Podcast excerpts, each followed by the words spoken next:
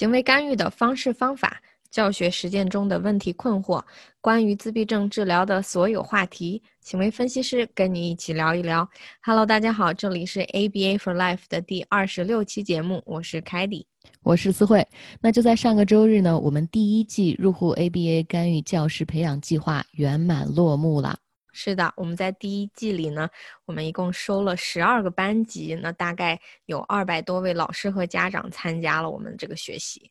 是的，那除了刚刚凯迪说到的这两个数字呢，还有一个数字特别让我感到怎么说意外吧，就是我们这一共九节录播课呢，呃，我们看了一下这个课程播放总量竟然有四千五百多个播放量。对对。所以这个四千五百个，我们来算一下啊，就是说平均到每一节课，然后平均到这二百多位老师，大概每一节课每个人平均看了两遍。是的，而且呃，匹配这第一节课呢，就有一千多个播放量，也就是匹配平均每个老师学了五遍。这让我非常的 觉得是不是是不是匹配太长了？因为我们第一节课匹配有五十分钟，我们讲了五十分钟的匹配干货，可能大家要把一节课分分成五 次来看。嗯，可可能是吧。然后我们在这个学习的呃群里面还看到很多老师都做了非常密密密麻麻的这个思维导图。对，哎呦天哪，我都没有意识到我们这个课课里面有这么多货。是的，是的。哎呦天哪，大家都太。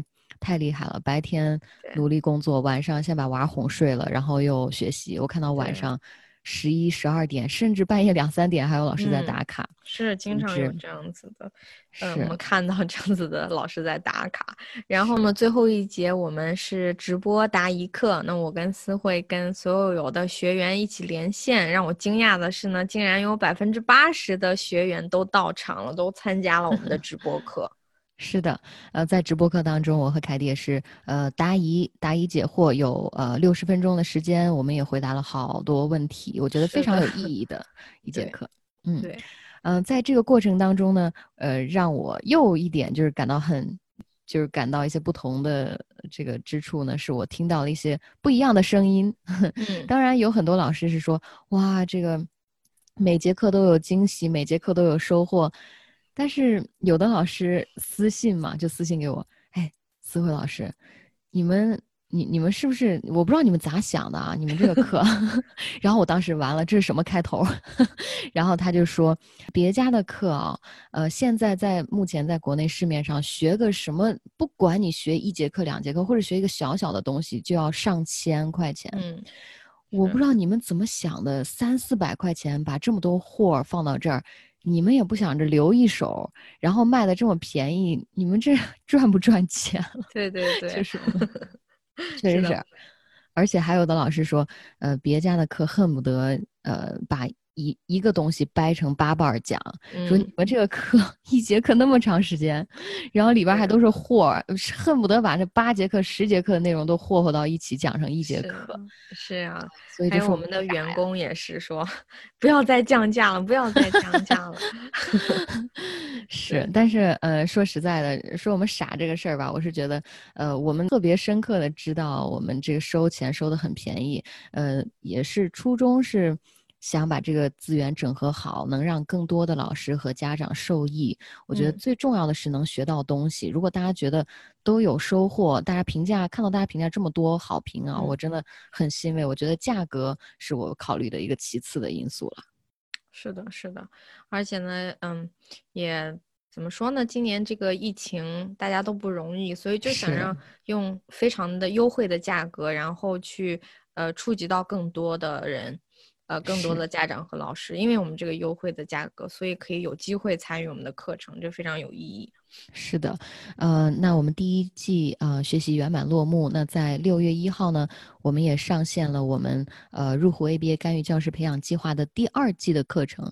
那在这一季呢，我们稍稍做了一点点改变，就是我们的所有的学生可以随到随学，那根据自己的呃时间安排控制你学习的这个进度。我认为这是非常合理的一个安排，让大家不要那么紧张。每天已经很辛苦了，所以大家可以呃，如果你错过了第一季，不要忘了啊，到我们的呃关注我们的公众号，在后台留言入户，你可以看到我们的呃报名信息、报名地址。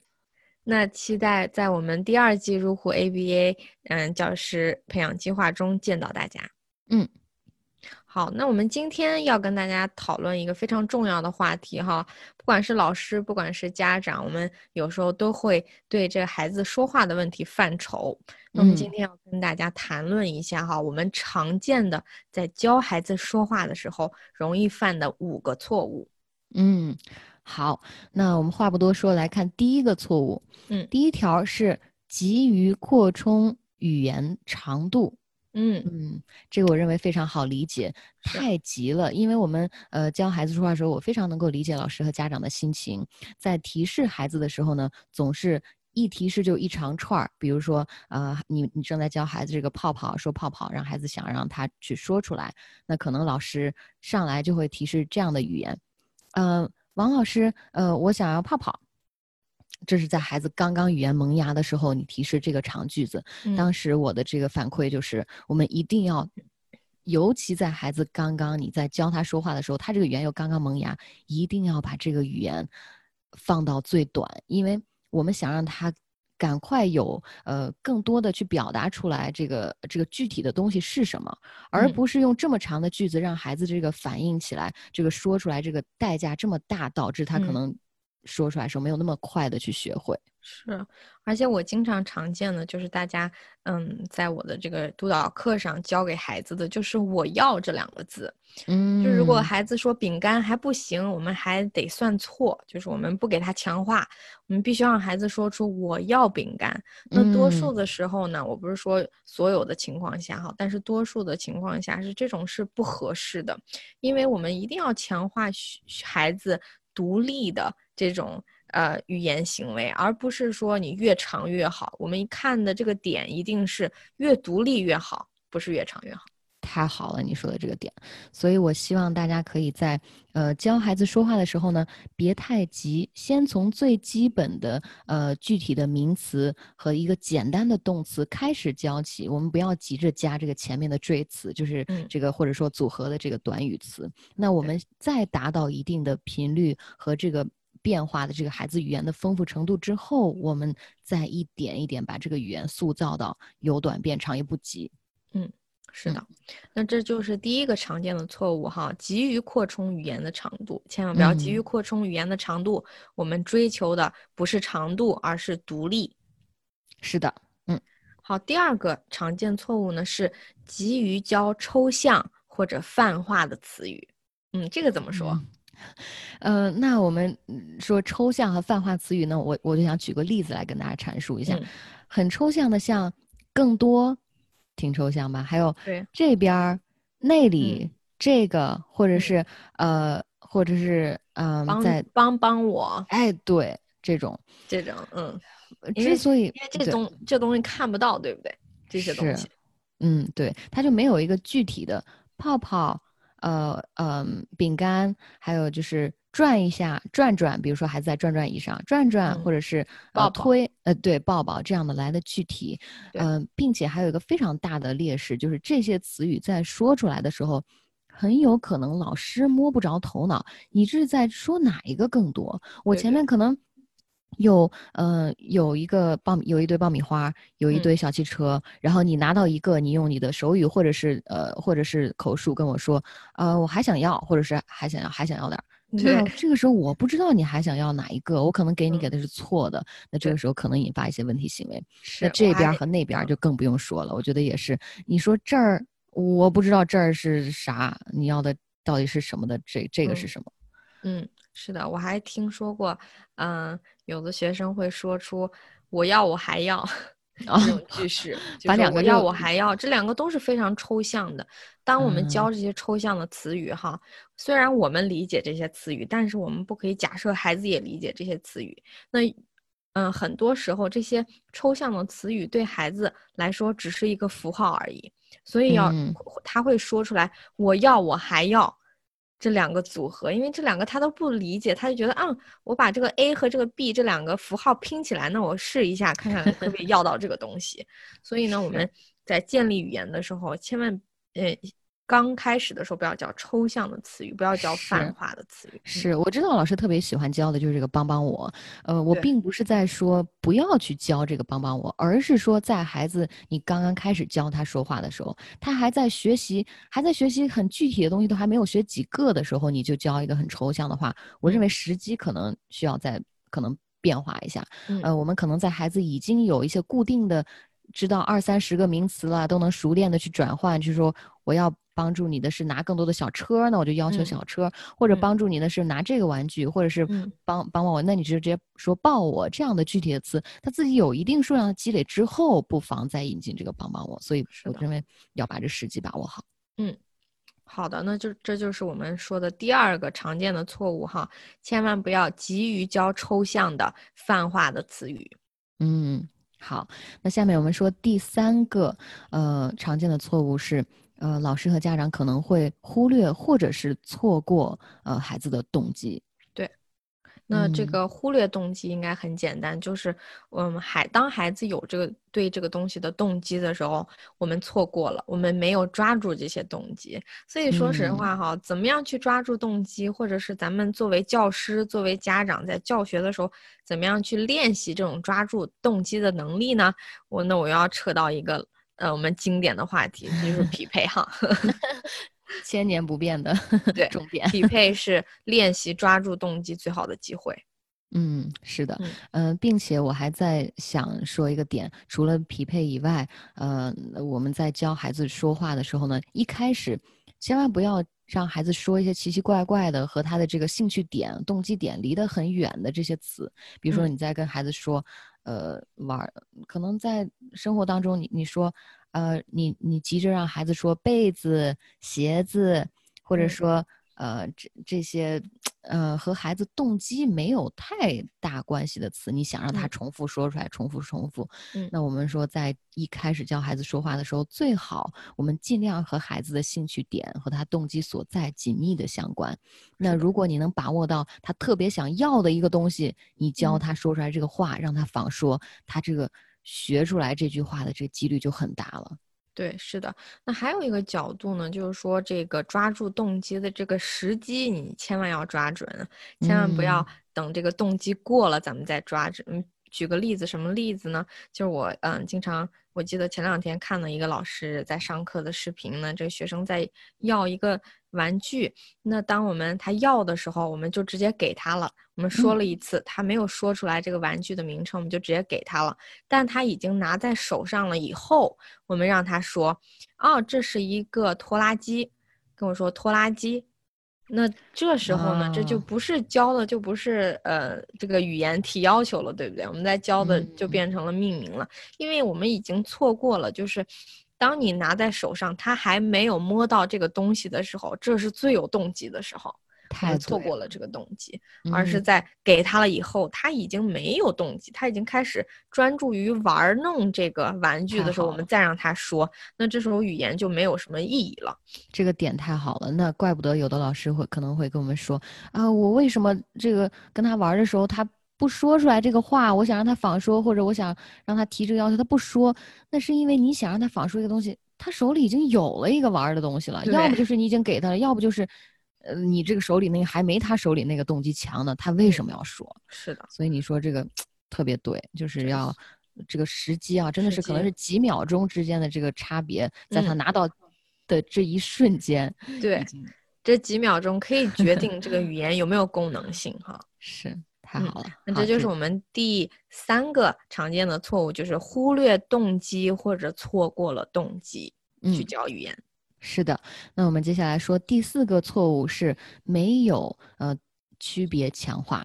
嗯，这个我认为是嗯挺常见的。嗯，那我们说教孩子说话本身，这个学说话这一个过程，就是一个怎么说呢？是一个。行为塑造的过程可以这么说，从一个简单的短的，哪怕是一个音开始，再到一个字，再到词，再到短句，然后再到句子，其实都是由一个简单到复杂，由短到长的过程。那在这个过程当中，就涉及到了有一些话孩子说的不清楚，有一些话孩子说的短，有一些话可能只是一个音，但是我们在教的过程当中，肯定我们呃会听到孩子说出来不同的呃这个呃行为反应，有的时候说出来是啪啪，有的时候说出来是泡泡，有的时候说出来是呃还想要泡泡。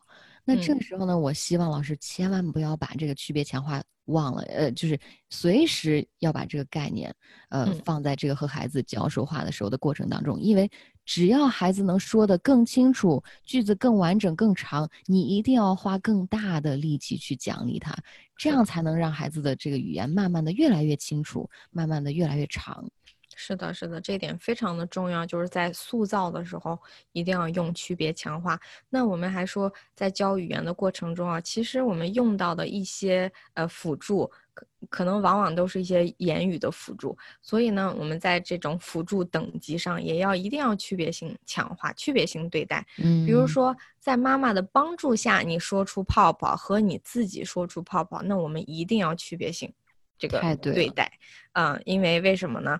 因为如果嗯妈妈帮助你，你也说泡泡，或者你自己呃独立的说出泡泡，这两个的结果一样的话，那对孩子来说，我为什么要独立呢？对不对？那我就每次都等在那儿让妈妈帮我说就可以了。所以我们一定要给这孩子这种意识，就是说，当你独立的时候，这个奖励就会大一点，更大一点。太对了。好的，那这是说的第四条，呃，错误是没有区别强化。对，那下面就是我们今天说到的最后一个点。那最后一个常见错误是，嗯，在教孩子说话的时候呢，没有计划性，想到哪儿就教到哪儿。是的，嗯，那在我们教学的时候哈，嗯，特别是我们在刚刚教孩子去用。功能性的语言去提要求的时候，我们一定是有计划性的。就是说，我们在选择这个教学目标的时候，绝对不是今天选了 A 目标，我们明天去锻炼 B 目标。虽然呢，咱们在。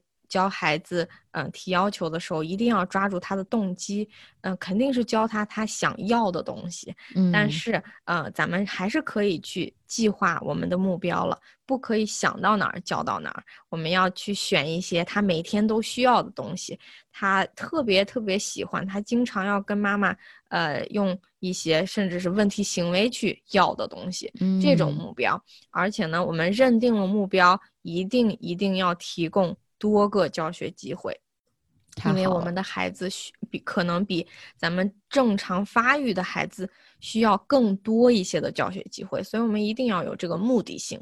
嗯，对，千万不要挑那种可能一天只有一两个机会去碰到的这些物品呀。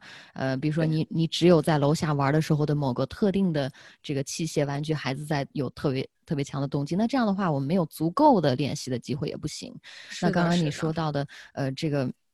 呃，你这点我认为特别好。那还有一个点，我想说的是，大家一定要计划好，在你选择好这几个目标的时候，你对于孩子的了解，给他定一个初始的这个标准。这个标准呢，你做好记录。我初始对你的期望是，可能你说好啪这一个音，我就给你泡泡。